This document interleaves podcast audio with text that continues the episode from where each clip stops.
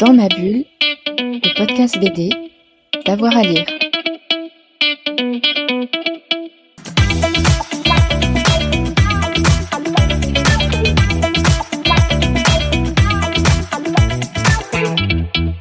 Alors, super difficile comme question parce qu'il y en a, un bon paquet. Mais du coup, cette fois, je vais parler que d'auteurs américains, puisque bah, Dernier Souffle, c'est un peu mes influences euh, sur la BD américaine. Et euh, alors, il y a deux albums, enfin un album particulier qui s'appelle euh, Big Man de David Mazzucchelli, qui est sorti chez Cornelius il y a pas mal d'années déjà. Donc, euh, si je dois partir sur une, c'est avec celui-là. Mhm. Donc euh, Mazzucchelli, il a fait aussi, il a travaillé aussi avec Frank Miller pour euh, bah, pour un Batman Year One et euh, et Daredevil aussi, Born Again.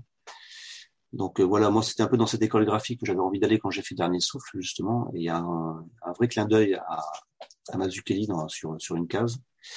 Ça c'est pour ce livre-là. Ensuite, eh ben, il y a forcément Will Eisner.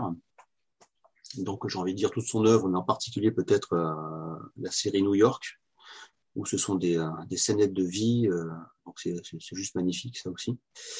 Et puis après, bah là il y a l'œuvre complète de là c'est pas un livre, c'est l'œuvre complète de Bill Watterson, Cal- Calvin et Hobbes. Là pour le coup euh, c'est euh, c'est quelque chose d'absolument génial parce que je me lasse pas de lire et de relire euh, les, les strips de, de ce petit personnage là. Dans ma bulle, le podcast BD, d'avoir à lire.